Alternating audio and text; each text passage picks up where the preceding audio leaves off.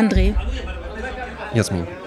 ich habe ähm, eine witzige Information erhalten über einen Schauspieler. Äh, den kennst du bestimmt, Morgan Freeman. Ja, Morgan Ne? Freeman kenne ich Ja. natürlich, ja.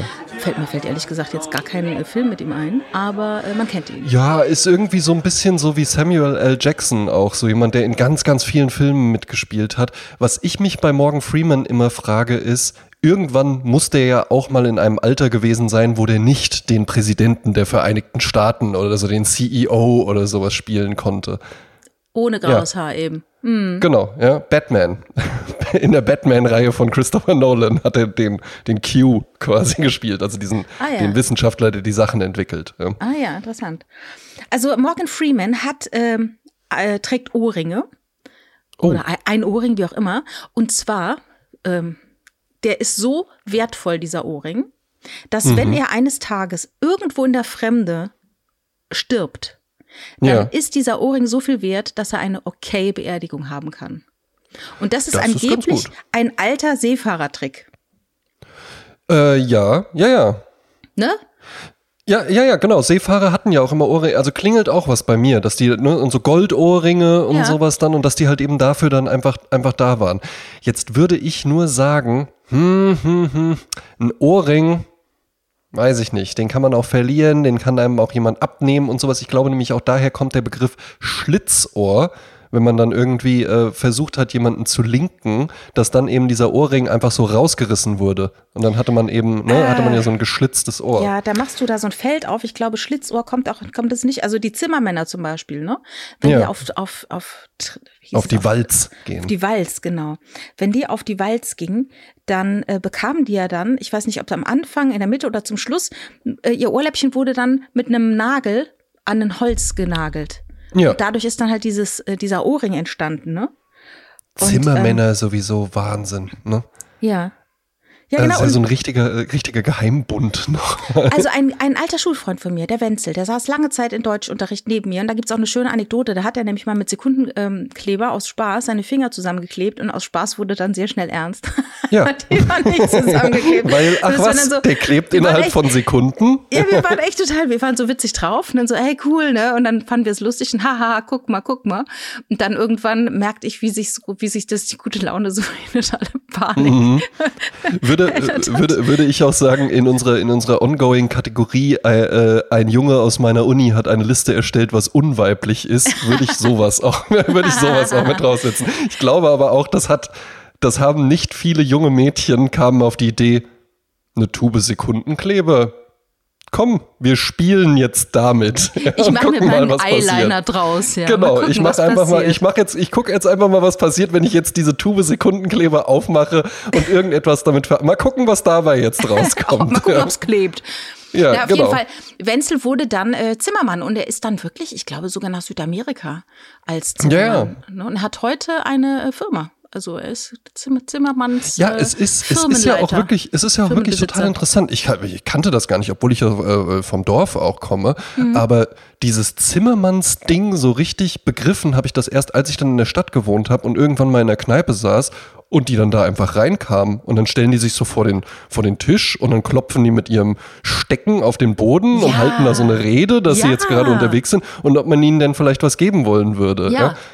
Und die müssen ja irgendwie, äh, ich weiß es nicht, ich habe mich nicht auf dieses Thema vorbereitet, aber gefühlt so 300 Kilometer entfernt von ihrem Heimatort dürfen die drei Jahre lang nicht aufschlagen. ja. Ne? Und müssen so übers, übers Ortsschild drüber klettern und so. Also ja, und auch die Klamotten und sowas, ja. Also es Ja. ist, ist interessant einfach, ne? Ja, und die kommen dann ohne Geld durch die Welt und die Idee ist ja, dass die in verschiedenen äh, Zimmermannsbetrieben halt verschiedene Sachen lernen. Also das Ja. ist ja gar keine schlechte Idee. Ähm, machen ja auch viele, Work and Travel, ja. Yes. Äh, dass man einfach sagt, ich gehe jetzt mal ein bisschen in die Welt und gucke mir das alles an, wie die anderen das so machen und dann komme ich wieder nach Hause und dann habe ich einen Input. Und damit kann Ja, ich vielleicht eben, was äh, ne? Schönes, äh, mein Leben schöner gestalten, als ich es jetzt Ja. habe. Aber Morgan Freeman mit seinem Ohrring, ja. Ja. Naja, ne, ähm, ist das bei dir ein Thema? Ohrringe? Ja, ich weiß es gar, ehrlich gesagt gar nicht, weil du immer, Mm. eigentlich hast du immer die Haare über den Ohren. Ja, also ich habe ähm, dem Alter von, also meine Eltern haben mir keine Ohrringe verpasst im Alter von Mhm. zwei, drei Monaten, gibt's ja manchmal, ne? Ist, Zwei, glaub drei Monaten? Ja, es gibt mittler- mittlerweile ist illegal, aber es gibt auch viele Familien, Spanien oder sowas ist total Standard. Also ein Mädchen kommt auf die Welt, vier Wochen später hat es Ohrringe. Ach was. Und mh, äh, in Deutschland ist es, glaube ich, mittlerweile so, dass du ein gewisses Alter haben musst, weil es ist ja eigentlich, äh, neumodisch würde man sagen, es ist ein Piercing. Ne? ja. Ähm, damals war es halt so, ich war zwölf und bin zum, ähm, ach, wie hieß der da noch? Nicht, nicht, Malaysiak hieß der, genau. Äh, dort hat man sich äh, bei uns die ähm, Ohrlöcher stechen lassen und da bin Ja. ich dann dahin und der hatte so eine Pistole und dann habe ich mir in jedes Ohr ein Loch stechen lassen. Und zwei Jahre später war ich richtig kinky drauf, da wollte ich noch ein Loch. Und dann bin ich Oha. hin und habe mir dann in recht, ins rechte Ohr noch ein zweites Loch stechen lassen und hatte von dem Tag an wahnsinnige Migräne. Und Ah. äh, irgendwann habe ich da einen Zusa- Zusammenhang, äh, äh, einen Zusammenhang entdeckt. Ja, wir, tr- wir trinken heute Alkohol bei der Ja, ich Aufnahme. habe ich hab ein halbes Glas. kürzlich, hat, kürzlich hat irgendjemand mit das, ne? Äh, Ich glaube, die Suse war's. Ähm, auch so äh, auf eine Art so ein Zoom-Meeting gehabt und von wegen, ah, ich habe schon Wein auf. Und ich dachte, ich kann, ich kann, wenn Tageslicht ist, ich kann keinen Wein trinken, ne? Ja, ja, ich hatte ja auch vorgeschlagen, mich, so, ne? ja, ich könnte äh, die heutige Aufnahme, ich könnte so ab 14 Uhr und da hast du auch gesagt, da kann ich auf gar keinen Fall schon Nein, Wein trinken. Auf ich- gar keinen Fall. Ich krieg dann Schweißausbrüche und irgendwann schlafe ich ein. Aber ja, es war ja so, es- wir hatten ja mal eine Folge aufgenommen, äh, eine einzige Folge, Under the Influence Genau. von Alkohol, ne? Und die ist äh, die meistgehörte Folge in dem ganzen Jahr 2021. Ach was, ja, ist kann man mal sehen, kann man mal verrückt. sehen, Ja, wie, wie das preiswert Leute, auch unsere Hörerinnen sind. und Hörer Ja. sind. Ja, Ja. Ne? Saufen mal wieder, ma- macht mal wieder was mit Saufen. Ja. Schrecklich, schrecklich. Es, Ja. es ist ja, es ist halt kein gutes Vorbild, ne? Aber äh, wo bin ich stehen geblieben?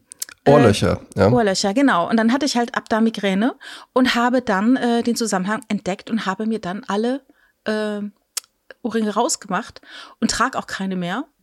Ähm, vermisse es auch nicht, aber Fakt ist ja, die Löcher bleiben ein Leben lang, weil dieser Kanal Ja. ist halt einfach durchgestochen, der ist ja vielleicht nur verstopft, aber Ja. Ähm, er ist halt einfach für immer da. Und ich habe sonst nichts. Ich habe keine einzige Tätowierung, ich habe kein einziges Piercing.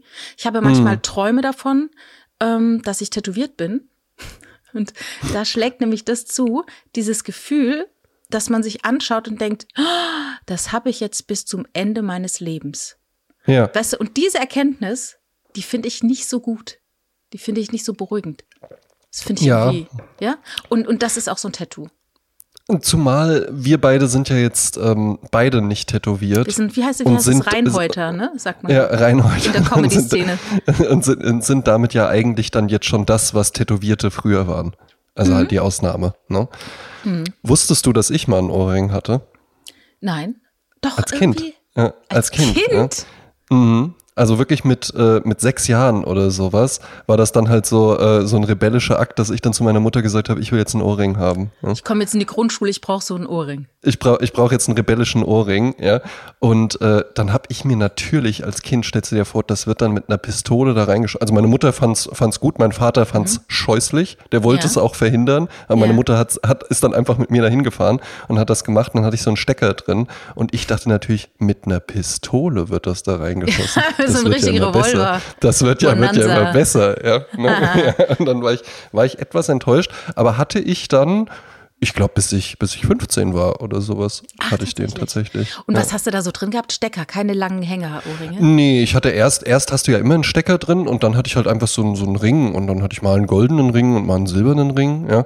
Und das war, muss man natürlich wirklich sagen, das war halt, also als ich sechs Jahre alt war, war halt 1992 in Bonn-Baden. Das war dann halt, also das, das war dann schon auch was, wo die Leute halt drüber geredet haben. Ja, weil klar, ich halt meine, da fehlt nur noch, Junge dass du mit dir- dem Ohrring, ja. Dass du dir die Haare rasierst und Blitze rein rasieren lässt oder sowas. Genau, ja, Ne? genau. So richtig so, mm. Genau wie kleine Mädchen, die schon gefärbte Haare haben. Oder so Strähnchen. Ja, ja. Ja, ja, eben. Ne? Also damit, damit fällt man dann, äh, fällt man dann halt natürlich auf. Ja. Mhm, genau. Ähm, ich habe mich heute auf diese Folge vorbereitet. Und, Ja, ähm, weil, wie immer, Jasmin. Ja, wie, wie immer, immer. möchte man sagen. Ja, äh, Fleißarbeit. Und da ähm, bin ich auf, auf das Thema Vorbereitung gekommen. Und das Thema Vorbereitung beinhaltet zum Beispiel auch Prokrastinieren, aber Mhm. auch etwas, was ich dachte, was existiert, weil ich ja so ein bisschen darunter leide, Präkrastinieren. Aber dieses Wort gibt's gar nicht. Anscheinend habe ich das erfunden. Ah, und äh, ja, dann erklär doch mal diesen Neologismus aus dem Hause Klein. Also es ist ja Prokrastinieren, habe ich nochmal Mhm. nachgeschaut, ja. Pro ist natürlich für und Mhm. Krastinus bedeutet morgig. Also für morgen sozusagen, also et- etwas vertagen. Ne? Genau. Ähm, Im Deutschen würde man sagen, man schiebt etwas auf. Ne? Also Mhm. Prokrastination klingt ja schon sehr sachlich und sehr ernst und ähm, im Deutschen würde man sagen Aufschieberitis. Ne? Klingt ja so ein bisschen verniedlicht, ist ja gar nicht so Oh wild. Gott. Ne? Aufschieberitis. Ja, und die genaue Definition ist also das Aufschieben von intendierten, notwendigen oder wichtigen Tätigkeiten trotz des Wissens um potenziell negative Konsequenzen. Bedeutet, Ja. wenn ich morgen eine Erdkunde-LK-Arbeit schreibe und ich weiß das seit zwei Wochen und ich mache nichts für diese LK-Arbeit Ja. Und es ist dann am Abend vor dem äh, vor der LK-Arbeit und ich gucke bis 10 Uhr Fernsehen und lese bis 1 und denke mir, hm, ich schlafe mal besser auf dem Erdkundebuch, kann ja nicht schaden. Ja. Dann ist das ein klassisches Prokrastinieren. Also ich weiß, die Note wird nicht gut, weil ich überhaupt nicht vorbereitet bin. Ja. Und aus dem heutigen Wissen, ey, man hat, man hat ja gar nichts groß machen müssen für die Schule. Also Ich habe auch, ich halt habe letztens, letztens mit einem Freund, der hört hier auch zu, liebe Grüße, ähm, der ist auch Lehrer und mit dem habe ich ja auch drüber gesprochen, wie krass einfach das alles eigentlich gewesen wäre. Also auch so Ja. in der Ausbildung oder so, das Berufsschule. Also du wärst ja halt wirklich, guck mal, du hast, würde ich sagen, um 15 Uhr ist ja Feierabend. Ja. Ne? Ja. Und wenn du dann sagen würdest, ich mache jetzt noch mal anderthalb Stunden was. Halbe, halbe, halbe reicht. Stunde, halbe, halbe Stunde, ich habe auch gedacht, halbe Stunde und dann bist du ja einfach schon, dann bist du ja Klassenbeste. Ja, dann bist du ja halt einfach ungefähr. der totale Überflieger, dann kriegst du ja halt alles, dann fliegt dir ja alles einfach nur zu, aber Weißt man hat's halt einfach nicht gemacht. Ja, aber weißt du, was ich glaube? Man unterschätzt dann doch die Umbauarbeiten des Gehirns eines Teenagers. Ja. Was Mhm. da Ja, so ja. los ist und womit man Eben, beschäftigt eben. ist. Und die Hormone sprießen und äh, sprießen oder wie sag mal, drehen durch, ja?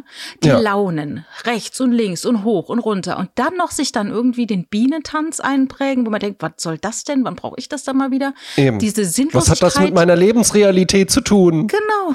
Und äh, von wegen, ich habe eher Angst, ich weiß gar nicht, wie ich später mal die Gasrechnung, äh, wie das funktioniert. Ne, solche Ja. Gedanken hat man sich gemacht. Aber ähm, Äh, Ja, ja, ich glaube du wirklich- vielleicht. Ich habe einfach nur gedacht, ich bin in Sarah verliebt. Das ist hier gerade wichtig.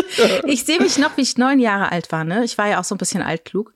Aber sympathisch altklug natürlich, nicht so wie heute. Ja, so wie wir beide, Also, so wie wir beide Genau, auch. Ja. genau. Und dann war ich neun Jahre alt und saß zwischen meinen Eltern, die fuhren Auto und dann habe ich mich so, habe ich so, da, damals gab es ja noch keine Gurte, hab mich so nach vorne und habe gesagt, also ich glaube, ich weiß jetzt wirklich alles, außer das mit dieser Gasrechnung. Wie das funktioniert mit der Miete, das weiß ich noch nicht. Also das, Das war noch Schleier. nicht. Nee, der, der Und dann haben, deine, haben, haben sich deine Eltern so wissend angeguckt. Mhm. Die Augen gerollt.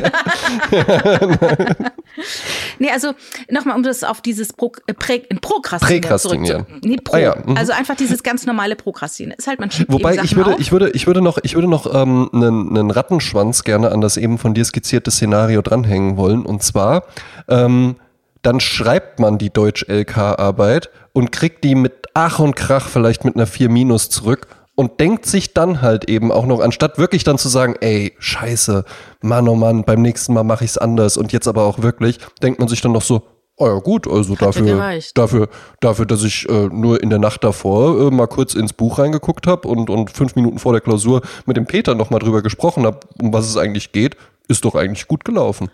Ja, weißt du, dann denke ich mir, wenn ich mich mal, also ich muss ja wirklich sagen, ich habe mein Abitur eigentlich ohne jegliches Lernen gemacht. Ja, und da bin ich, ich nicht auch. stolz drauf. Es ist einfach rückblickend, muss ich das so sehen und denke mir, was wäre aus mir geworden, wenn ich mal gelernt hätte. Ne? Mhm. Ja, ja. Naja, aber anscheinend war ich, war es mir nicht wichtig genug. Offensichtlich war es mir nicht Ja. wichtig genug. Und du siehst ja, ich sag mal, die ganzen Leute, die mit dem 1er-Abi äh, äh, durch sind, ob die jetzt so viel glücklicher sind als ich heute. Haben die, wo ist, wo ist Weiß eigentlich deren Podcast? Selten gehört irgendwie Genau. in, einem, in, einem, in einem Podcast, der irgendwie relevant ist, dass mal jemand sagt, ich, ich bin ja auch Einser-Abiturient und Wagner-Sänger. Bei uns war sogar einer in der Schule, die hat ein Abi von 075 oder so, weil die nur 15 Punkte in allem hatte. Das ist schon Ach, was. schräg, ne? Ich wüsste gern, was sie heute macht. Ob, das Ich hatte eine in meinem, äh, ich habe ja nur Fachabitur gemacht, ja, ähm, aber in meinem Fachabiturjahrgang hatte ich eine, die, ähm, die hat das dann nochmal wiederholt, die äh, zwölfte Klasse ist es ja dann, glaube ich, dann meinte ich auch so, ja, aber warum denn? Du kommst doch total gut zurecht. Und meinte sie so, ja, das war eine saudumme Idee. Sie hätte halt in einer Klausur mal eine 3 geschrieben und keine 1 und dann dachte sie sich, das versaut mir jetzt total meinen Schnitt. Und Oh. dann hat sie halt nur Sechsen reingehauen, damit sie dann halt wirklich nochmal wiederholen muss. Ach Gott, ach Gott, Und, dann das ist und sie meinte so. dann auch hinterher so, es war so im Nachhinein irgendwie dann auch eine saudumme Idee, aber dann war ich da halt einfach, weißt du, da war ich nicht nur den Blinker gesetzt, sondern ich war auch schon abgebogen. Ich war schon Ja, auf, dem, auf dem Abbieger drauf und dann gab es halt auch keinen Weg mehr zurück und dann musste ich das halt irgendwie durchziehen. Ja, das Schlimme ist ja dann, du weißt ja, du, du fährst ja auf Risiko, ne? Du weißt ja nicht, ob es Ja. gut geht. Ne? Man denkt sich dann einen Moment lang, es geht gut. Also beim Prokrastinieren ist es halt so, dass, dass ähm, man kann es belächeln, aber tatsächlich kann dich das ganz schön beeinträchtigen in deinem Alltag, wenn du zum Beispiel deinen Briefkasten nicht mehr öffnest, ne? Ja. Ähm, ja, ja. Dann, dann, dann kommen Mahnungen, die du aber auch nicht siehst. Dann kommt der Gerichtsvollzieher, den du vielleicht dann auch nicht die Tür aufmachst. Ähm, also das ist ab einem gewissen Punkt auch nicht mehr mit Faulheit zu erklären, sondern du hast einfach ein Problem mit deiner Selbststeuerung.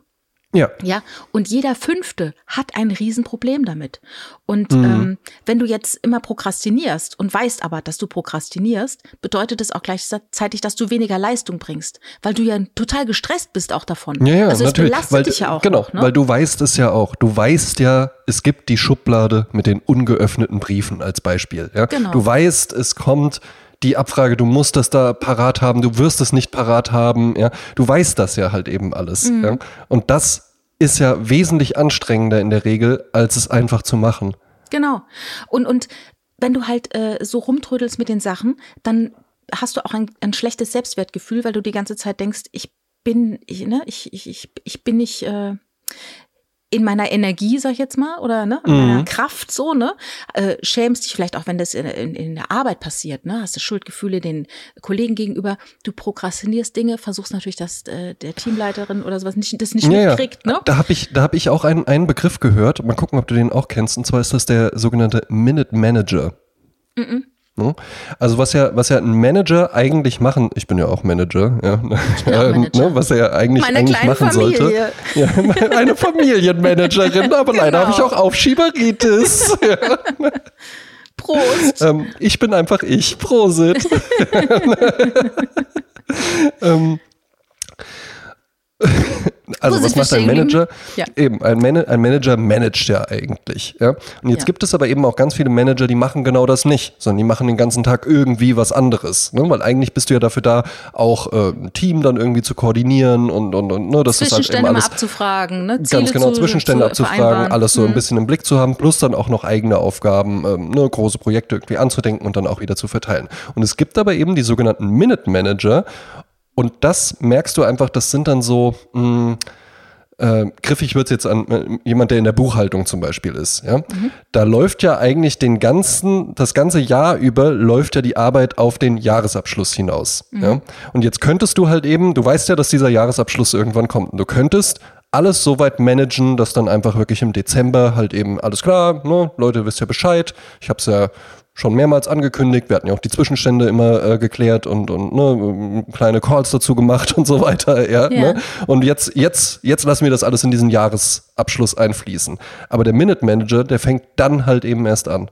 Ne? Wenn es dann halt eben wirklich drum, äh, drum geht, jetzt muss das gemacht werden. Und dann fängt der erst an zu managen. Und das sind dann halt eben auch die Leute, die dann hysterisch werden oder die dann rumbrüllen oder Ah, so, ne, die das dann also ausflippen oder Das ist also ein, wie sagen, diminuierende Bezeichnung für Leute, die erst auf den letzten Drücker äh, loslegen. Meinst du das? Genau. Mhm, Ah, verstehe. genau. Ja, ich kenne auch wirklich Leute, die ihre die erst dann in Arsch hochkriegen, wenn es kurz vor knapp ist. Und dann Exakt. auf einmal blühen die auf. Das Problem ist nur, wenn du in einem Team mit Leuten arbeitest, die gar nicht so sind.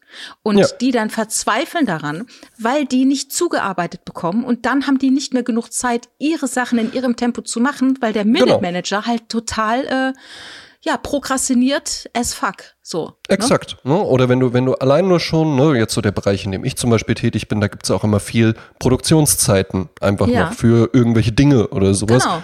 Da bringt es nichts, wenn ich dann, äh, äh, hey, hallo und ausflippen und hysterisch werden und, und Leute irgendwie am Telefon anschreien.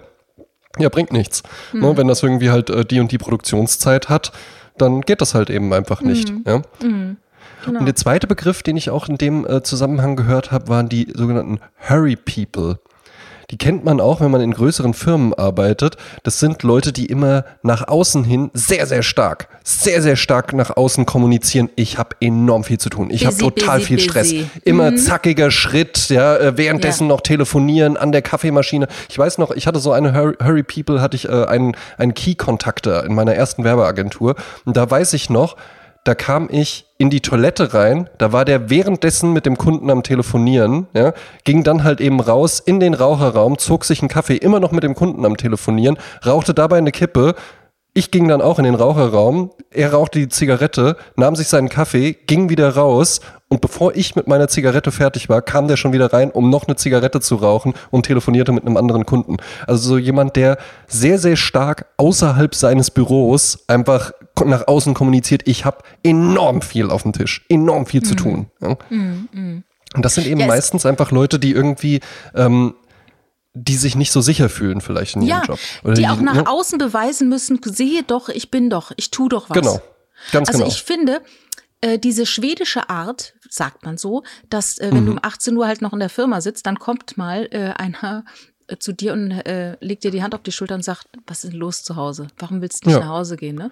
Also ich finde auch, wenn du, wenn du deine Arbeit nicht in diesen acht Stunden oder zehn Stunden gewuppt kriegst, dann hast du ein, dann bist du einfach überfordert. Exakt, dann hast du, genau, dann hast du ein kriegst- Selbstorganisationsproblem. Ja, kriegst entweder zu viel aufgebürdet, da muss man auch ein Gespräch führen, Ja, oder ja, du genau. prokrastinierst die ganze Zeit und kommst dann Eben. nicht zum Zug. Also dann muss man sich wirklich überlegen, irgendwas stimmt hier nicht.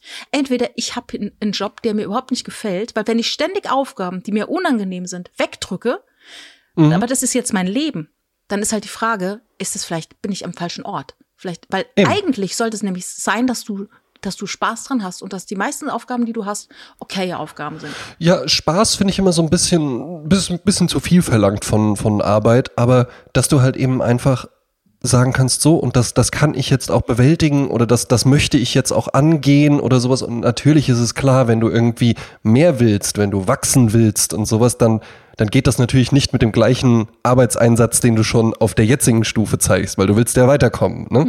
Aber wenn du dann irgendwann die höhere, nächsthöhere Stufe erreicht hast, dann musst du natürlich auch irgendwann ein Level erreichen, wo du dann sagen kannst, so, ja, ich muss jetzt halt nicht mehr jeden Tag bis um bis um 9 Uhr irgendwie äh, im, im Büro sitzen, weil ansonsten kriege ich das nicht hin. Also ich finde schon äh, Spaß, also jetzt nicht im Sinne von hey, hey, hey oder so, aber ähm, Freude an der Arbeit und Sinn darin sehen, finde ich schon gut und wichtig. Und Ja. natürlich, ich sag mal, das gibt das die Sahnetorte und es gibt auch das Schwarzbrot. Ne? Und wenn du das Schwarzbrot musst du halt auch essen. Und ja, eben. Warum denn halt nicht Schwarzbrot mit Sahne? wenn du halt dein Schwarzbrot dann immer als äh, schrecklich empfindest und es wegprokrastinierst, ja, ähm, dann funktioniert's halt nicht. Du musst eben einfach auch aushalten, dass dein Job auch Seiten hat, die einfach auch getan werden müssen.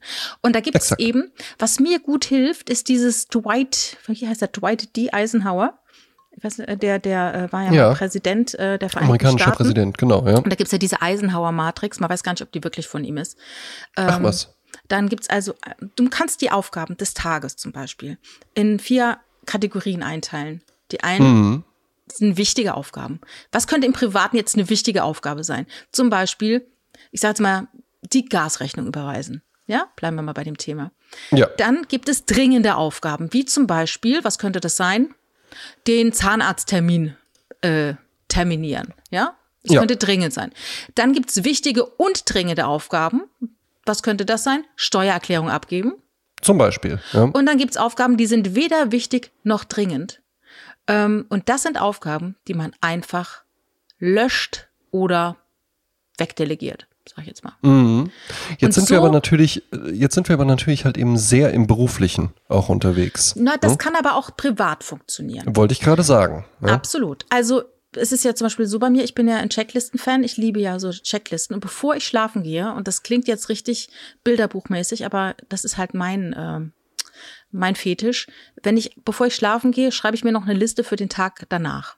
Ne? Also was Aber passiert ich morgen? finde, ja, aber ich finde, damit äh, verhältst du dich tatsächlich vorbildlich und das ist auch ein Vorsatz von mir für dieses Ah, ja. neue Jahr. Ja. Ja. Ähm, weil ich habe das dieses Jahr mehr in mein Leben reingebracht, ne? auch Mhm. eine, eine gewisse Struktur, auch eine Morgenroutine und sowas zu haben. Und ich merke eben tatsächlich einfach, mir tut das verdammt gut. Wem das nicht gut tut, der kann das auch machen. Aber wir hatten das auch schon mal mit, dass ich ja äh, diese Clean Desk Policy auch bei mir zu Hause und auch im Büro Ja. auf dem Schreibtisch habe, ne, dass der Schreibtisch abends immer leer ist.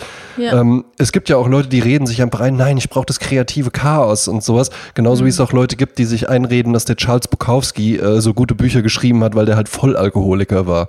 Ne? Das ist ja totaler Er hat sie Blödsinn. trotz ne? seines Alkoholismus Genau, der hat das halt eben trotzdem hinbekommen und sicherlich hat er dadurch auch ein paar äh, Dinge mal erlebt oder sowas, die dann verarbeiten konnte, aber dieses diesen harten Raubbau am Körper, der hat ihm ja nicht gut getan. Und genauso habe ich auch mal irgendwie, wenn ich in einem Projekt drin bin, dann liegen auch mal ein paar Sachen rum oder dann gibt's mal so ein bisschen, bisschen was, ein bisschen chaotischere Zustände, die mir dann aber auch helfen.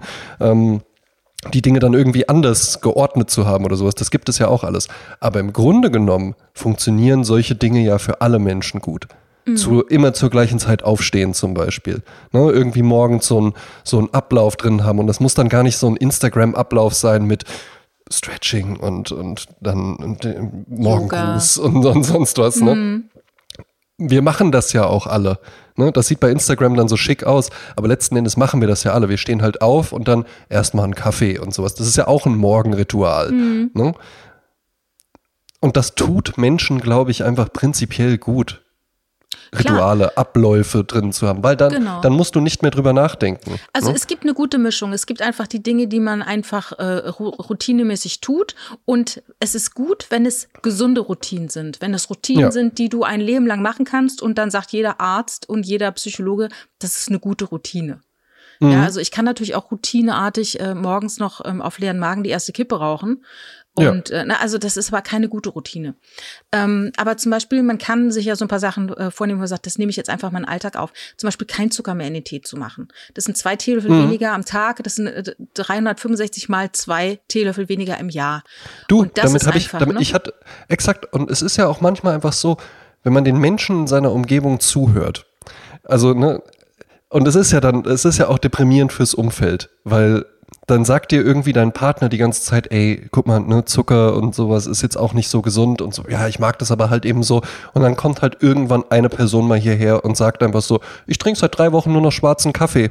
Ist am Anfang ein bisschen gewöhnungsbedürftig, aber dann vermisst du es gar nicht mehr. Ach krass, das probiere ich auch mal aus. Ja. Ja, und bei mir war es exakt so, Ja. wenn ich mal überlege, ich habe früher in jedem Espresso zwei Löffel Zucker drin gehabt. Ja, natürlich. Und auch Milch früher. Ich habe Kaffee nur getrunken mit ganz viel Milch und ganz viel Zucker, weil ich ihn sonst nicht ertragen habe. Ja. Und jetzt äh, trinke ich auch Espresso so. ja. Geht auch. Aber Beim äh, Italiener lässt, schiebst du dann auch so wissend den Zuckerstreuer, den die dir hinstellen, so zur Seite? Also ich trinke ja ab 15 Uhr kein Koffein mehr, insofern trinke ich auch abends kein Espresso mehr. Na, okay. Und äh, also ich schreibe mir abends wirklich so eine Liste, was ist Ja. zu tun. Und ich mache ja auch, ich habe ja so einen Google-Kalender und ähm, wenn mir, äh, das habe ich ja schon mal erzählt, das war egal, weil wir sind ja schon bei Folge, ich weiß es nicht. Ähm, also wenn ich Bald zum Beispiel, 100. Vielleicht sind es aber schon 120. Wir wissen Ja. es nicht. Ähm, wie, wie sollten wir es wissen?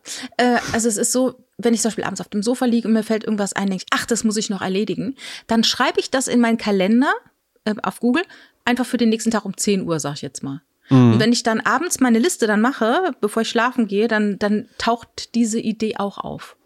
Ne? Und so weiß ich dann am nächsten Morgen, dann stehe ich auf und dann sehe ich diese Liste und dann denke ich mir, was muss heute unbedingt gemacht werden? Und dann mache ich das auf jeden Fall an diesem Tag. Und dann Ja. die anderen Sachen, die mache ich schon mal. Und dann gucke ich vielleicht auch schon mal den nächsten Tag. Was gibt's denn da noch? Was kann ich dann heute noch übernehmen? Und das nenne ich Präkrastination. Dass ich also Dinge, die irgendwann zu tun sind, schon vorher mache. Aber es gibt Dinge, die müssen reifen. Und es gibt Dinge, die kann man nicht einfach vorwegnehmen. Du kannst nicht, also es Ja. kann ja auch so eine Sucht sein, dass man einfach Haken, Haken, Haken, check, check, check, erledigt, erledigt, erledigt. Manchmal müssen Dinge einfach reifen. Und es klappt beim Militär heißt es, glaube ich, nach dem Ablauf einer Nacht. Also, dass du immer einmal drüber schlafen solltest über Dinge. Und das halte ich für ganz substanziell, weil in vielen Sachen, ich mache ja auch Beschwerdemanagement. Und da ist es natürlich so, da ich ja nicht im Alltag involviert bin, ähm, ficht mich das nicht so an. Aber wenn ich jetzt im Restaurant arbeiten würde und es käme eine Beschwerde und ich würde dann sofort darauf reagieren, emotional wäre das nicht Ja. gut. Insofern ist es gut, wenn man Abstand davon nimmt, man schläft mal drüber und dann klärt sich so, klärt sich Dann das kommt Ganze man so auch ein auf so geniale Ideen wie, kommen Sie einfach mal vorbei, wir laden Sie zu einem Sieben-Gänge-Menü ein. Ah, genau, genau. Wir zahlen alles. Ja, und dann äh, habe ich ein schönes Beispiel. Ähm, ich bekam mal einen Beschwerdebrief von einem Nachbarn. Und die, dieser Beschwerdebrief war sehr beleidigend und sehr unfair. Und ich habe dann darauf ganz ausführlich einen Replik geschrieben und ähm, rief dann meine Mutter an und habe ihr das vorgelesen. Also waren Richard nicht zusammen, es war ein Brief, der an uns beide ging. Und dann hab ich, haben wir das meiner Mutter vorgelesen. Und meine Mutter sagte, ja, sehr gut. Aber ich gebe euch einen Tipp, ihr schickt den nicht ab. Und ich so, warum? Sagte sie, ihr, schick, ihr schickt den nicht ab, weil es bringt nichts. Ähm, derjenige will dann auch wieder darauf antworten, dann werdet ihr, ihr wieder antworten. Und das ist ein Kampf, den keiner der beiden Parteien gewinnen wird. Das ist Quatsch. Ihr habt jetzt eure Argumente in diesem Brief, in diesem Wutbrief, den wir da geschrieben haben, habt ihr jetzt schön dargelegt. Ne, jetzt ist es aus eurem System, legt's einfach weg. Und das perfide daran war, für uns das Positive, dass der Nachbar total irritiert war. Weil wir haben ja gar nicht drauf reagiert. Und er Ja. wusste gar nicht, haben die meinen Brief gar nicht bekommen? Was ist denn da los? Und insofern war es dann, ohne es zu wollen, noch ein Power-Move dazu. Weil wir konnten einfach ganz nett mit ihm äh, im Flur, hallo, guten Tag und so weiter. Und Ja. er, er wusste aber gar nicht, äh, äh, äh, soll er es jetzt sagen? Äh, haben Sie meinen Brief bekommen? Und so hat er nichts mehr gesagt. Und das hat sich dann so verwässert. Und das fand ich einfach dann genial, nicht impulsiv oder schnell zu reagieren, sondern zu sagen, Moment, wir lassen es jetzt einfach. Und es war, das ist genauso wie Leute, die einem irgendwelche Sachen erzählen, wo ich immer denke, ich kann es jetzt weitertragen, aber ich kann es auch bei mir belassen. Und ich lasse es eigentlich immer bei mir, weil ich denke, wenn ich es weitertrage, habe hab ich es nicht mehr in Kontrolle. Was dann passiert? Weißt du, was ich meine? Ja, ja, ja, ja, ich weiß schon, was du Ne? meinst. Dass, ja. dass, man, dass man so Dinge einfach auch dann bei sich behält und auch solche Sachen, diese, diese, diese, es war, waren dämliche, äh, weil, weil wir zu laut gewesen wären und so weiter. Also war, war Mhm. einfach saublöd, ne? aber so bös, ne? Und das war einfach unfair. Aber Ja. wie gesagt, wir haben es einfach ganz bewusst eingesetzt. Und in dem Moment äh, haben wir auch nicht, wir haben uns auch nicht in die Karten gucken lassen. Er wusste ja gar nicht, wie wir damit umgehen oder ne? was, was bei uns ange, angesagt Mhm. ist. Jetzt würde ich aber auch ähm, sagen, äh, da, das, was du gerade beschrieben hast, ne, sich auch mal Zeit lassen mit der Lösung von Problemen. Ja? Ähm, da sind wir, äh, eigentlich ist es ja das, ne? wenn du ein Problem hast, was du lösen musst, dann ist es in der Regel besser, wenn du wirklich geordnet darüber nachdenkst, abwägst, pro, contra, ne, irgendwie die beste Lösung findest, dann denkst du, du hast sie gefunden und dann überprüfst du das einfach nochmal, denke ich denn am nächsten Morgen immer noch, dass das die beste Lösung war. So viel Zeit hat man ja nicht immer. Ne? Und äh, ich würde auch sagen, so in meinem Bereich, wo es ja viel um kreative Prozesse geht, bei dir ehrlich gesagt ja auch, man hat ja einfach nicht immer diese Zeit. Ne? Und du kannst theoretisch, wenn es um eine Kreation von irgendwas geht, du kannst das ja ewig zerdenken. Wenn ich irgendwie Ja, für eine Anzeige eine natürlich. Headline schreibe, Natürlich. ich kann, Hölle. ich kann das in zehn Minuten gelöst haben oder ich kann zehn Jahre lang da dran rumfeilen und werde immer eine noch bessere Lösung und wer weiß und soll ich es vielleicht nicht doch lieber nochmal von dem Aspekt und sowas betrachten. Mhm. Ja? Ich wurde auch einmal, äh, als ich noch als Werbetexter aktiv auch gearbeitet habe, äh, gefragt, ja findest du denn irgendwie, da ging es dann darum, für, für einen, einen Bereich eben einfach zwölf Anzeigen zu machen. Ja, ja, aber denkst du denn, dass du da äh, äh, zwölf Aspekte irgendwie dran findest? Da habe ich gesagt, ich finde nicht nur zwölf, wenn du willst, finde ich auch 120 oder Ich finde 1200. genau so ja? viel, wie Hm? ich finden muss. Genau Ganz so viel genau. werde ich finden. Und das ist nämlich auch bei, bei uns so, wenn es fertig sein muss, zu dem Zeitpunkt, wo es fertig sein muss, wird es fertig sein. Das Exakt. schlimmste Projekt für mich ist, wenn der Kunde keine Deadline hat. Ganz genau. Ne, wenn er irgendwie so, ich wollte es nur schon mal platzieren, Mhm. ähm, nur dass du schon mal, dann können sie schon mal ein bisschen drauf rumhirnen, ja. Ah ja, äh, aber machen sie keine Aufschieber, Aufschieberitis, ja, hirnen sie schon mal ein bisschen drauf rum und dann ähm, äh, ist es eilt nicht oder sowas. Heißt für mich einfach nur, alles klar, ich denke da jetzt gar nicht drüber nach. Ja, ja. Überhaupt Nee, manchmal, nicht. ne? Manchmal gibt's halt auch Projekte, da soll ein Film erstellt werden, einfach mal so. Von wegen, wir fänden gut, wenn es den mal gäbe. Aber es gibt weder eine Messe noch eine Ausstellung noch sonst irgendwie. Mhm. Es gibt auch niemanden, der Lounge das der irgendwie Webseite. antreibt oder so Genau. ja, und sagt, Und ich dann- möchte das aber gern. Genau, und dann gibt's halt keinen, der entscheidet, dann wird es rechts geschoben und links geschoben und die Frau sowieso ist im Urlaub und dann warten wir noch. Das, das ist dann halt, äh, dann, dann ist es auch so eine von, von der anderen Seite dann halt so ein bisschen schwierig, weil man keinen Punkt hat, an dem es fertig sein soll. Und das ist ja das Eben. Interessante, egal wie, wenn es heißt, bitte dann und dann muss es fertig sein, dann wird es fertig sein. Das ist nicht nur im beruflichen, bei allem so. Und ähm, ja, das finde ich sehr interessant, weil man sich dann seine Kräfte dann immer so einteilt, dass es dann doch fertig ist, wenn es fertig sein muss. Eben. Und genau so ähm, funktioniert ja eben auch Kreation oder Kreativität. Kreativität stellen sich die Menschen ja immer, oder ganz die Menschen, äh, Leute, die da jetzt vielleicht in Bereichen arbeiten, wo die sagen würden, ja, ich, äh, ich bin ja jetzt nicht so kreativ, was ich immer ein blödsinniges Argument finde, weil letzten Endes jede Kreativität ist ja einfach nur eine Art und Weise, Probleme zu lösen. Das muss ja nicht immer in einer Skulptur oder sowas enden. Ne? Das kann ja, ja in ganz verschiedenen halt Dingen etwas, enden. Ne? Du genau, was entstehen. Ne? Ganz genau. Du findest, du findest einfach eine Lösung für ein Problem, was dann dadurch nicht mehr da ist. Ja? Ähm, und das, das können ja ganz, ganz unterschiedliche Sachen sein. Und damit das eben nicht so ausufert, musst du dir eben einfach selbst deine Weichen setzen. Und letzten Endes ist einfach nur die Frage, in welchem Bereich bist du tätig, weil je nachdem, in welchem Bereich du tätig bist, gibt der Bereich einfach schon diese Weichen vor. Mhm. Jemand, der ein, ein Computersystem für Windows äh, programmiert oder eine Anwendung für Windows programmiert, der ist halt eben nun mal in diesem Windows-Kosmos, muss der sich dann irgendwie bewegen. Ja? Mhm. Aber wenn du jetzt ein freischaffender Künstler bist, dann musst du dir diese Weichen eben einfach viel, viel mehr noch selbst stellen. So. Mhm. Und in unserem Alltag, in unserem beruflichen Alltag, wenn wir jetzt nicht irgendwie in einem Callcenter arbeiten, wo du irgendwie eine Schlagzahl von so und so viel pro Stunde haben musst, sonst kommt der Supervisor und fragt, ob es zu Hause denn vielleicht irgendwie Probleme gibt oder sowas, ja. Ähm, musst du dir eben diese Weichen auch selbst stellen. Und da bin ich irgendwann mal auf was gestoßen und das nennt sich die Pomodoro-Technik. Hat das was mit Tomaten zu tun? Das hat tatsächlich was mit Tomaten zu tun. Ähm, das hatte nämlich was, ähm, äh, wurde von einem, na jetzt gu ich guck's gerade nach, ja, ja. Ähm, von Francesco Cirillo wurde das in den 80er Jahren entwickelt. Das System verwendet einen Kurzzeitwecker, um Arbeit in 25 Minuten Abschnitte, die sogenannten Pomodori, und Pausenzeiten Ach, zu unterteilen. Ja. Der Name ja. Pomodoro stammt von der Küchenuhr die Kirillo ja. bei seinen ersten Versuchen benutzte. Der hatte nämlich so einen kleinen Tomatenwecker. Ja, ja jetzt pass mal auf. Jetzt habe ich nämlich äh, bei Psychologen über die Prokrastination äh, erkannt oder gelesen, dass die als Tipp, wenn du darunter leidest, dass, dass sie sagen, mhm. nimm einen Wecker und äh, guck, welchen Zeitraum du schaffst, konzentriert zu arbeiten. Ja. Und das ist deine, deine Konzentrationseinheit. Mhm. Und dann machst du halt ein Päuschen. Und Heinz Strunk hat zum Beispiel kürzlich in einem Podcast erzählt, ah, dass auf er. Auf den wollte ich jetzt auch hinaus, ja. Ja, mhm. hast du es auch gehört?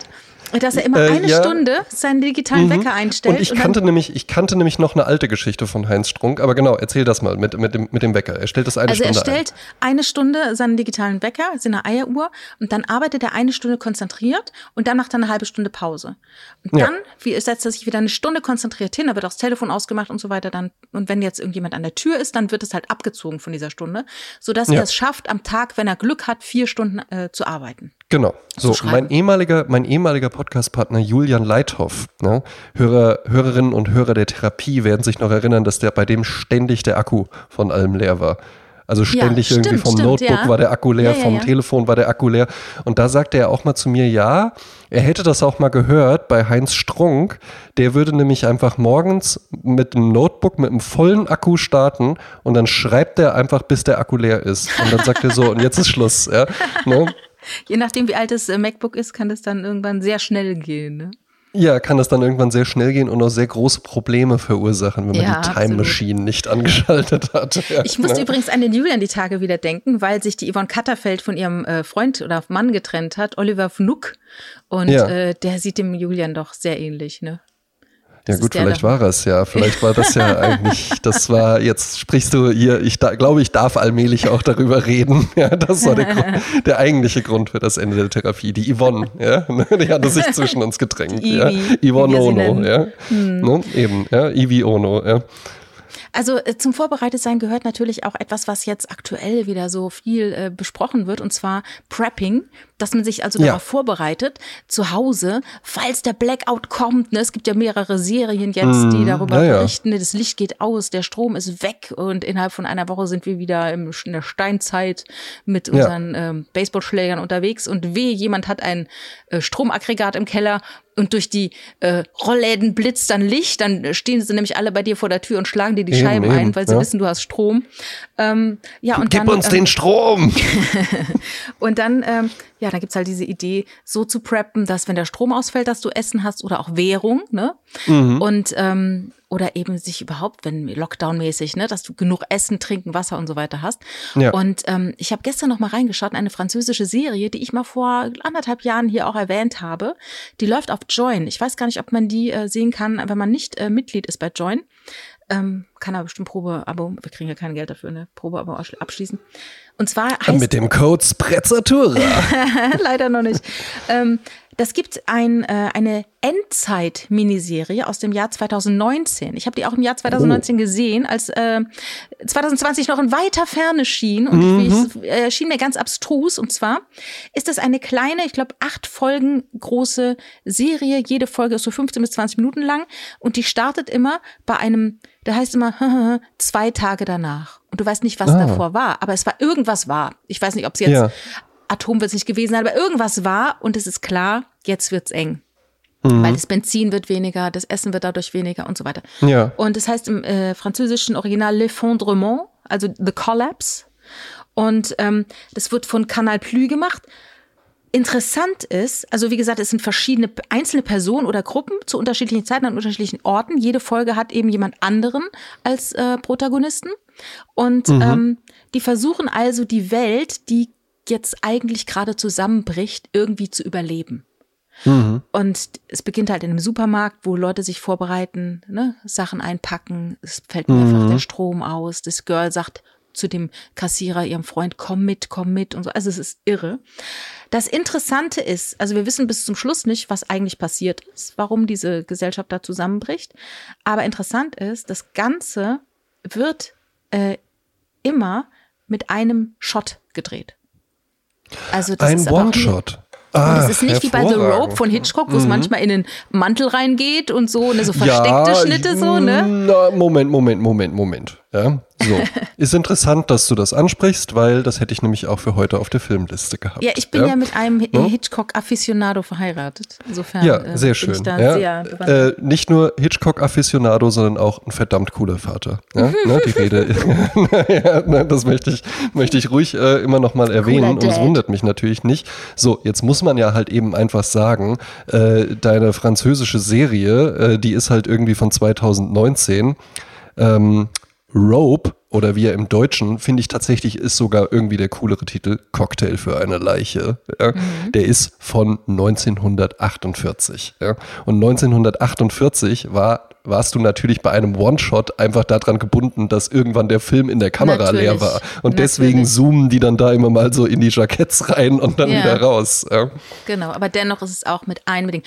Und das ist nämlich auch Vorbereitung, weil wenn so ein 15 Minuten Film in oder 20 Minuten Film am Stück gedreht wird, muss alles sitzen. Also alles Ja. muss ineinander greifen, bedeutet eine wahnsinnige Vorbereitung.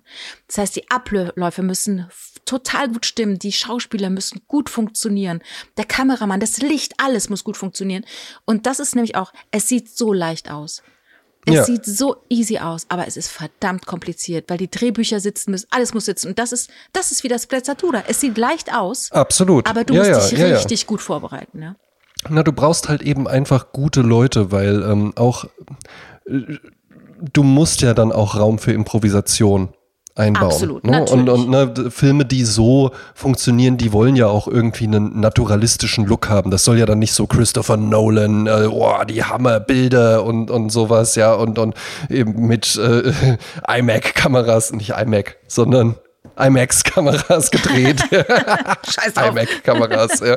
ähm, ne, mit, mit, mit IMAX-Kameras gedreht und boah, guck mal hier nur der Money-Shot und sowas. Sowas gibt's ja in diesen Filmen gar nicht, sondern wir wollen ja halt eben auch einfach durch diese, ich versuche jetzt mal ein bisschen mit meinem äh, Filmwissen äh, zu flexen, Ja. ja. ähm, mit uns, mit der atmenden Kamera, ne? Ne, Mit der atmenden Kamera, die auch so ein bisschen Mhm. Halt menschlich ist, als ob ich, ja. genau, als ob ich halt eben einfach als Betrachter des Films auch mit zu der, bei der Gruppe mit dabei bin. Ein Mhm. Beispiel, das du bestimmt auch noch gebracht hättest, wäre ja der äh, deutsche Film Victoria, der ja tatsächlich ein wirklicher One-Shot ist, ne? Mhm. Ja. weil es wirklich in einem komplett durchgedreht ist Mhm. und eben dadurch auch natürlich die echte Zeit abbildet. Ne? Ein Film, den ich äh, super gut fand, der aber natürlich kein One-Shot sein kann, war Birdman. Hast du den gesehen? Ja, ja natürlich. Ne? So, toller Film. Ja. Der soll ja auch diesen Eindruck erwecken, dass der in einem mhm. durchgedreht ist, aber das kann ja gar nicht sein, weil du teilweise äh, totale Zeitsprünge und sowas ja. auch drin hast. Ja? Ähm, das heißt, da ist es dann irgendwo ein Stilmittel, aber bei Victoria ist es eben wirklich ja auch einfach so dieses Ding, du erlebst die Nacht oder auch bei äh, Cocktail für eine Leiche oder Rope. Mhm. Ja? Ähm, da bist du ja einfach wirklich mit dabei, während die diesen Mord begehen in der Wohnung und dann immer mehr Leute mit dazukommen und sich da irgendwie die Frage stellt. Das heißt, es geschieht ja auch in Echtzeit. Ne? Das ist ja dann auch mhm. was, was du dir so ans Bein heftest. Ja? Mhm. Aber ich gebe dir recht, es muss natürlich sehr, sehr vorbereitet sein, aber eben auch, du musst die Fähigkeit haben zu sagen, und das kann jetzt eben nicht alles perfekt werden.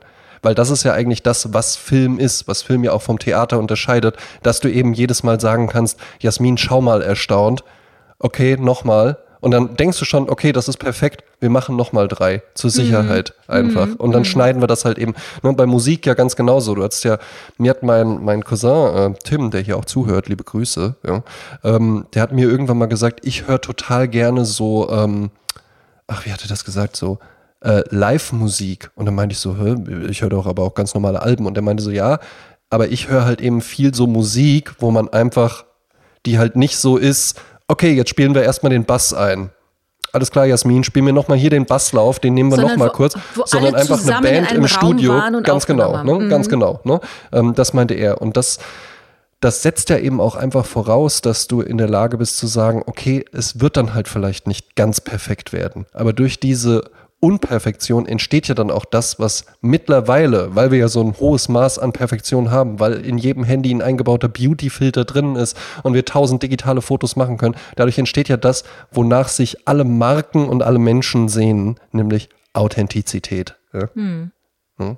Und das ist ja dann das Tolle. Du bist irgendwie mit dabei, es ist nicht alles so glatt gebügelt und sowas. Und das ist irgendwie die Faszination, die von diesen Filmen ausgeht. Und ich finde es halt ganz interessant, weil ich mich dann immer frage, gab es vielleicht 1948, als Rope rauskam, äh, der Hitchcock, Alfred Hitchcock hätte den Film ja auch anders drehen können. Der Film ist ja jetzt nicht davon, der lebt ja jetzt nicht davon, dass es diese, diese One-Shot-Mechanik ist, aber er hat sich ja irgendwie dazu entschlossen.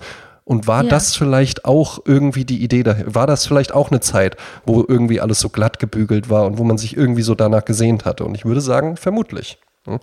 Ja, schade, dass ich jetzt äh, da nicht äh, den Richard jetzt an meiner Seite habe, der jetzt erklären könnte, warum Hitchcock äh, sich dafür entschieden hat, genau das so zu machen. Vielleicht kann ich das ja. Ja, vielleicht kann er, vielleicht kann er das ja nachreichen. Genau, ja? vielleicht kann er das ja nachreichen. Genau. Dann kann er einfach nochmal so ein, so ein kleines Audio-Essay dazu genau. aufnehmen. Genau. Weil das fand ich ganz lustig. Aber eben als One-Take bitte, ja, dann nicht versteifen. genau. Ne? Es gibt in, in, in der Kölner Südstadt einen Künstler, der nennt sich der One-Take-Tony. Weil der macht auch ganz oh. lustige Musik. Weil er sagt mal, ich bin so gut, so. ich brauche ich brauch nur einen Take. Also, sagte, das auch, sagte, das, sagte, das dann, sagte das dann auch, wenn die Frauen nochmal anrufen? so, nee, tut mir leid, bei One Take Tony gibt es kein zweites Date.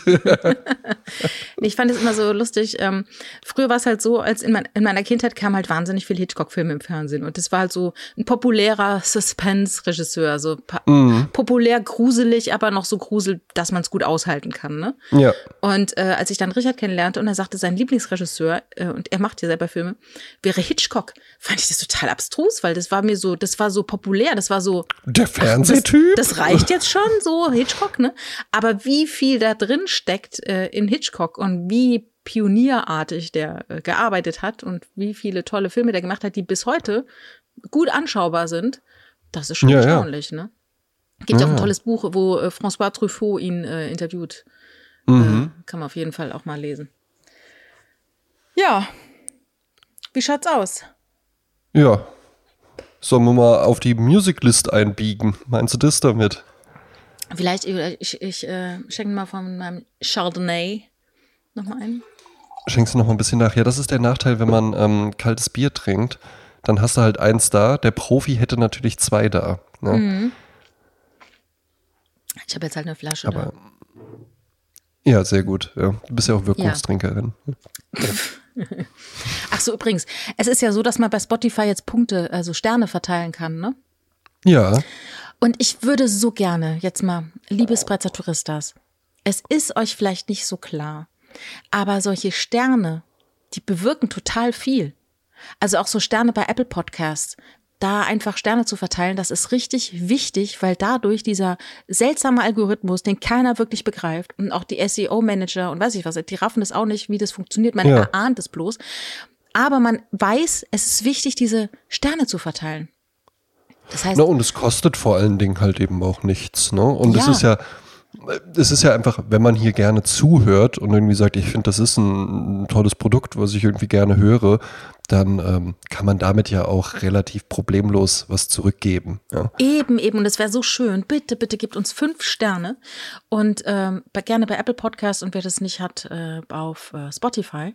Und was auch gut ist, egal wo ihr uns äh, jetzt hört, wenn man uns folgt oder uns abonniert, dann bringt es uns auch was. Wir werden Eben. sichtbarer und dann macht es auch viel mehr Spaß und so, ne? Weil Ja, Deshalb oder, machen wir oder, das hier oder auch. ja, oder was ich auch immer schön finde, ist, wenn uns mal Leute irgendwie, äh, wenn die das hören und dann ein Foto davon machen, das bei Instagram in ihren Stories posten, uns verlinken und sowas, gibt's von mir dann auch immer ein Herz zurück. Ne? Ja, Und ist Ja. das nicht was? Ja? Genau, ich finde das auch toll. Ähm, das sagte auch Chris Nanu von Prosecco Laune, ein Podcast, den ich sehr, sehr gerne höre. Ähm, Grüße gehen Ja, raus an Shoutout, Chris. Shoutout und an. Marek Bäuerlein, den ich auch äh, von Herzen mag. Ähm, die sagen dann das auch immer. Äh, ist gerade lachen. ähm, äh, teilt diesen Podcast. Also das heißt, macht Insta-Stories, ne, wo dann drin steht, ich höre gerade Sprezzatura. So. Ja. Ne? Weil das ist nämlich so, habe ich mich kürzlich nämlich mit jemandem unterhalten, wenn ich einfach nur auf meinem Insta und das Sprezzatura Podcast sage, hier, wir sind so toll, wir sind Sprezzatura, dann denken alle, ja, ja, wissen wir doch schon, wir folgen euch doch schon, ne? Das Eben. heißt, wie kommst du denn raus aus deiner Kapsel, in der du steckst, ne? Wir sind nicht Ganz prominent, genau, wir sind nicht irgendwie Teil vom WDR 5 oder so. Deshalb ist es total wichtig, dass man uns teilt und dass man äh, ja, Ja. erzählt, wie, wie. Eben. Und in meiner, ähm, in meiner Funktion als Manager habe ich vor kurzem noch ähm, einen Vortrag gehalten, ja, eine kleine äh, Präsentation einfach noch, wo es auch darum ging, Mitarbeiter zu Markenbotschaftern. Denn Genau. die Power von Word of Mouth oder wie man in Natürlich. Deutsch sagt, Mund-zu-Mund-Propaganda, Ja. aka äh, weiter Quatscheritis, ja, Mhm. ähm, ähm, das ist einfach wesentlich stärker, als wenn die Jasmin und ich jetzt eine deutschlandweite Plakatkampagne machen würden, die auch dieses Jahr kommen wird. Genau. alles, alles schon in der Mache. eben, Ähm, eben. Ja. Ja. Ach, was mir noch zur ähm, Vorbereitung einfällt, ein Zitat. Ähm, ich möchte ja, äh, das ist, sage ich jetzt nicht, weil wir das vielleicht schon längst äh, etabliert haben. Zitat der Woche. Ähm, ja. Wenn du ein Ass aus dem Ärmel ziehen willst, musst du vorher eins reinstecken. Ja, das hast du natürlich schön gemacht, weil kann ich jetzt nochmal den Holländer Akzent zum Schluss machen von der Rudi Carell, der hat es gesagt. Ja, ist ja natürlich eine wunderbare äh, Aussage von Rudi, wo er absolut recht mit hat. Denn auch die Improvisation, die wirkt immer so, als ob man das einfach so locker aus dem Ärmel schüttelt, aber man muss sich ja überlegen, alles was man improvisieren kann, hat man ja irgendwann auch mal gelernt. Jeder Wissen, was ich hier irgendwie so abrufe, als kleine Anekdote oder kleine, kleine witzige Randbemerkung, das ist ja immer einfach was, was man irgendwann auch mal erlebt hat und sich gemerkt hat. Und insofern ist Improvisation eigentlich einfach nur äh, Vorbereitung, die irgendwann mal erfolgt ist, ohne dass man wusste, dass man sie irgendwann braucht. Das ist mein Statement dazu. Genau. Danke, Klaus Fehn. Und danke auch für die schöne Musik. Ja. Ähm, ich habe heute, ähm, ich habe mir, ich habe so eine Inspirationsliste auf Spotify, um ähm, Musik so durchzudenken, durchzuhirnen, äh, drauf rumzuhirnen. Könnte schon mal ein bisschen Wort. drauf rumhirnen. ob ich die Das auf halt eben die, auch so klingt, als ob da nichts Gutes bei rauskommt. äh, ob ich die auf die Partyliste mache oder auf die Goldstandardliste. Und ähm, die habe ich dann eben bei meinem Sohn äh, so ein bisschen äh, durch einen ähm, Filter gejagt und da sind ein paar Lieder rausgefallen. Aber ein Lied äh, hat er drin gelassen. Also noch mehrere Lieder. Also das Und heißt, das ist jetzt, das ist jetzt Gen Z approved. Sozusagen, genau. Ja, Also stark. beide Sehr Lieder, gut. beide ja. Lieder. Das eine Lied ist so, ja, nach dem Motto, ich weiß, du magst sowas, ich lass dir Ja, das. Und das andere alte Leute ist so, Musik. genau, und das andere ist dann halt so, ja, ja, nee, das ist, das ist okay. Äh, womit soll ich anfangen? Party oder Goldstandard? Goldstandard, bitte. Okay. Äh, es handelt sich hier um ein Lied, das habe ich deshalb ausgesucht, weil ich ja auch nur ein CVJM-Mädchen bin. Das darf man nicht vergessen, ne? Also Gitarre und Gesang, dann hast du mich ja schon. Ne? Ja. Ähm, und äh, bei dieser Gruppe gibt es zwei Gitarren und drei Stimmen. Und wenn diese Stimmen singen, André, es läuft mir die Gänsehaut den Rücken rauf und runter. Es ist unfassbar. Also jedes Mal, das berührt mich so tief, ich müsste fast weinen, so schön ist das. Jetzt möchte ich natürlich jetzt nicht so viel äh, draufpacken, weil jeder hört sich dann an und denkt, yo. Aber wirklich, bei mir ist es so. Sind es zwei Männer und eine Frau? Exakt.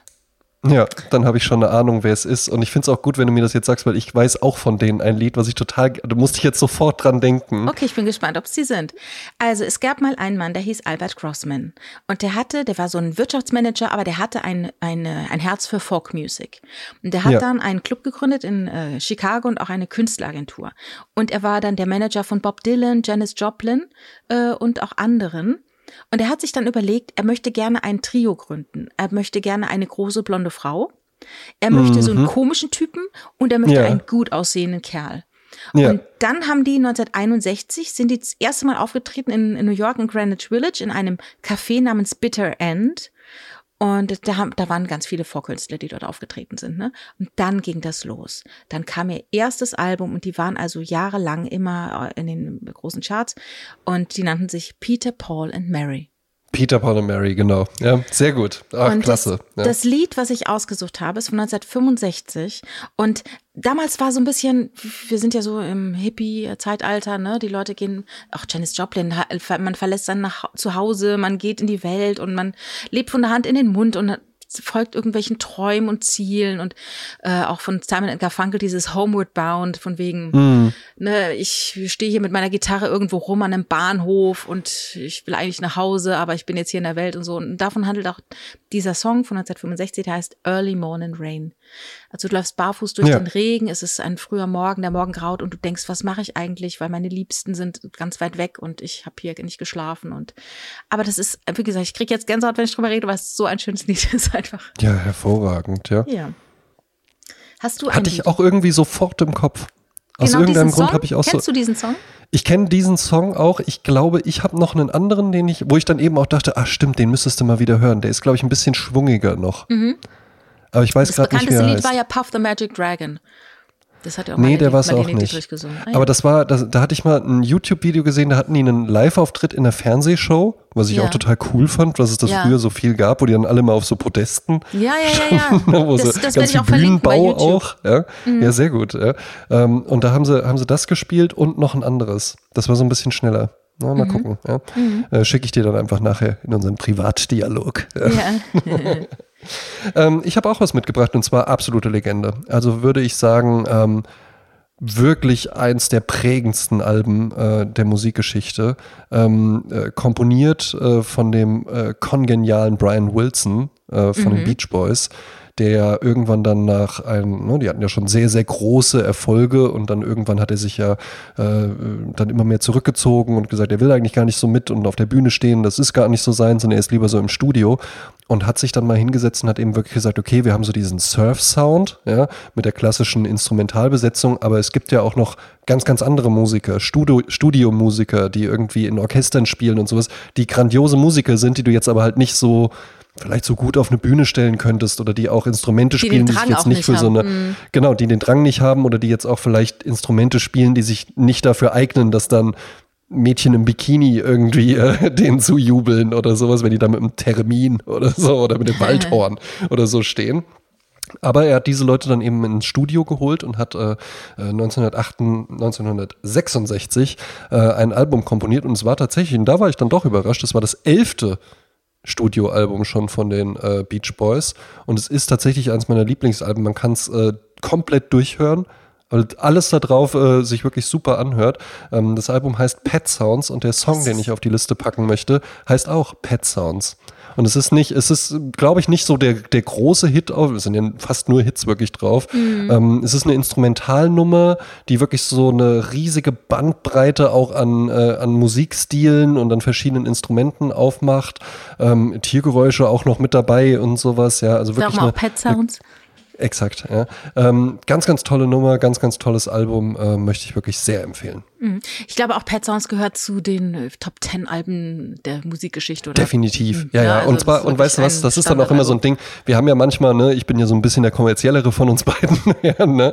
ähm, aber das ist ja halt eben sowas, das ist ein unglaublich erfolgreiches Album, aber es würde ja jetzt keiner sagen, ach so, ein, das ist so ein Kommerzkram oder sowas. Mhm. ich glaube, das, das halt ist, das sind halt so universelle Sachen wie Ja, ja. irgendwie Beethovens fünfte Sinfonie oder sowas, ja, Das wo du jetzt halt, eben halt. Mhm. auch, genau, wo vielleicht ist das dann nicht deine favorisierte Musikrichtung, weil du eigentlich nur Gabba-Techno hörst oder sowas, aber das hört sich ja trotzdem niemand an und denkt sich, Was ein Boah, Scheiß. Oh, was weiß ich nicht, Mhm. sagt mir, du macht nichts mit mir oder sowas. Ja? Mhm, Ne? Also es ist halt einfach universelle Musik, die glaube ich auch in, in 100 Jahren, ne? und das ist, das, das Album, das kam halt raus, das kannst du als Filmmusik verwenden, das kannst du in Zeichentrickserien verwenden, das kannst du in TikTok-Videos verwenden, das, das hat halt eben einfach was. Mhm. Ne? Ja, Schön. Beach Boys natürlich super, nicht so cool wie Led Zeppelin, sind wir uns einig, alles klar.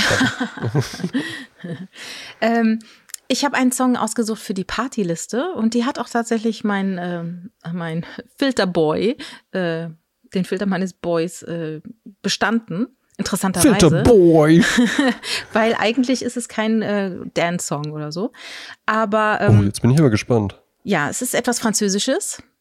Es ist ein Lied, das ich gepostet habe bei Facebook, als Facebook noch relevant war, als damals in Paris Bataclan die ganze Geschichte da lief. Ja. Da habe ich dieses Lied als meine Revolution oder wie sagt man, mein Statement dazu, ähm, habe ich dieses Lied äh, in der Live-Version, einer der vielen tollen Live-Versionen, die es gibt, äh, gepostet. Es ist eine junge Frau, mittlerweile äh, gar nicht mehr so jung, aber die war sieben Jahre alt, dann war sie schon, hat sie schon den zweiten Platz bei einem Rundfunkcasting gemacht, hat dann mit 20 Jahren in Bordeaux äh, Musik studiert und äh, ist dann äh, aufgetreten im Kabarett. Jeden Tag fünf Stunden in Paris und hat dann einen Produzenten kennengelernt. Und mit dem hat sie das Lied, was ich jetzt nehme, komponiert und hat dann auch ganz viel beim Künstlerviertel Montmartre in Paris äh, Straßenmusik gemacht. Und das war in meinem Hirn die ganze Zeit. Ich dachte mir, das ist eine Straßenmusikerin, weil die hat auch so eine angekratzte Stimme. Also die Stimme ist so geil, weil die so ach, crisp ist oder crispy, wie auch immer. Andreas Weber sagt dann immer crispy oder crisp. Ich weiß es, Crisp. ist egal. Crisp. Ja, crisp, genau. Das ist crisp. Ähm, sie hat auch äh, Mom, Interpretin, crisp. Oh. also sie hat in Kolumbien gesungen, auf Tour in äh, Ägypten, sie hat äh, also überall schon auf der Welt gesungen und das Lied, also wir sehen, ich weiß ja, Isabel, irgendwas heißt sie eben eigentlich, das äh, Lied heißt Je veux, ich will, Ah, von ja, Sass, ja, ja. Sass von 2010. Ähm, Deutschland Platz 22 geworden. Vom Text her, weil wir beide können ja kein Französisch, äh, auch wenn wir äh, gerne, gerne, Je gerne so parle, je parle français, je, je parle français un petit peu. hein. Je veux. Euh, euh, p- euh, oh non. Je, veux, Nabou, Narbois, les gens départent moi, ne veux, Ne me quitte pas. Il faut Ja. t'oublier, sous t'oublier. Un foisy déjà, Ja. un montonné, un de temps perdu. à savoir Oh, oh, comment Euh, oublier ces euh, heures. euh, euh, de, de, de glace marmite chantante, please. En Coca-Cola, por favor. also sie singt dann so, gib mir eine Suite im Ritz, ich will keine. Schmuck von Chanel, ich will keinen. Gib mir eine Limousine, was soll ich damit machen? Bieten Sie mir Personal an, was mache ich damit? Ein Herrenhaus in Neuchâtel ist nichts für mich. Gib mir den Eiffelturm, was soll ich damit? Ich will Liebe, Freude, gute Laune. Es ist nicht dein Geld, das mich glücklich macht. Ich möchte mein Herz, mein Hand auf mein Herz legen. Lass uns zusammengehen, meine Freiheit entdecken. Vergiss alle deine Stereotypen. Willkommen in meiner Realität. Klingt natürlich im Französischen viel schöner. Und sie hatte halt diese. Da klingt's diese nämlich so. Je veux, Natou, Nabois, je vante ta Chardonnay. Massé, Fallait, Chacun a passé, Longtemps, la mer et la Ja, Polrité. geil. Also, also, du kannst doch Französisch. Ja. Die macht sie dann mit ihrer Hand immer, ne?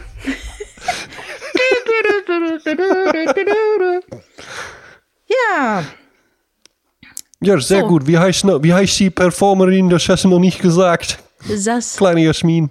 Sass. Satz geschrieben, Satz, Sass. Sehr, sehr schön. Ähm, ich Oui. habe äh, ich hab nichts für die Party-Playlist. Ich erlaube mir einfach noch einen auf die Goldstandardliste zu setzen.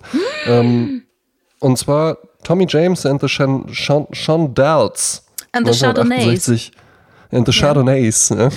Äh, Tommy James and the Chan Chandals mit Ja. Crimson and Clover. Super coole, trippige Nummer, die einen, Ja. wenn man diese Folge zeitnah hört, einfach auch daran erinnern kann. Bald ist Frühling. Ja? Der längste Tag des Jahres ist vorbei. Ja?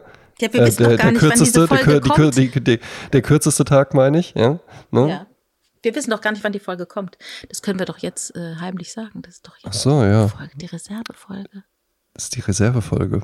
Ob die, wer Aufgenommen weiß, wann, im wer weiß, wann die äh, kommt. Sommer 22. Eben, ja. ja, sehr gut. Ja. Außerdem äh, packe ich noch auf die Filmliste, die wir auf Letterboxd auch pflegen. Ähm, zum einen Cocktail für eine Leiche, aka Rope, Genau, mit drauf. sehr ja. gut, sehr gut. Ähm, und weil wir es eben hatten, es ist nämlich auch wirklich ein richtig, richtig guter Film von 2014, ähm, der eben einfach die Entstehungsgeschichte von Pet Sounds begleitet und generell das Leben von Ah. Brian Wilson, Love and Mercy. Super Film. Ja. ah ja, und dann aber auch nochmal The Collapse. The Collapse. Le, le fon- Fondement. Le, le Fondrement. Meine Freundin Inga hat ja französisches Abitur, meine Freundin Bettina und Krakow auch. Ne? An meiner Schule konnte man damals französisches Abitur machen Ja. und dann direkt sofort in Frankreich studieren. Und ich habe es natürlich nicht gemacht. Nee, je, Nee. Ne peux le, äh, je ne peux parler français. Und sitzen, sitzt ihr dann auch manchmal so zusammen und die unterhalten sich dann so auf Französisch über Ja, dich? genau, damit da ich sitzt nichts sie wieder, Da verstehe. sitzt sie wieder mit Ah. ihren zugewachsenen Ohrlöchern. Ja. Mais je peux euh, entendre un petit peu de parler euh, de français. je peux, wie heißt nochmal trinken? Le Chardonnay. Ui, À votre santé. Ich kann es auch. Das heißt nicht mehr à votre sanitäter. Ich bin nicht doof. Ich weiß eben, auch, dass es ne? anders ich heißt. bin auch wer. Ja, ich habe auch mein auch Leben jemand. gemacht. Und mein Je- Mann ist Hitchcock-Afficionado. Je m'appelle Jasmine Jacqueline. So, ne? Ja, So so. sieht's aus. Ja, wunderbar. Dann, äh, Dann bestellen wir uns das jetzt, ne? ein, Chardonnay. Ja, Ein Sch- Chardonnay. Char Chardonnay, Ja, wie der Franzose sagt. Eben, ja. Und ein Aniken. Aniken. Salut. Salut y forza al calut. Ah, das war jetzt wieder Sprache. Ah ja, mein Gott, er ist international. Tschüss.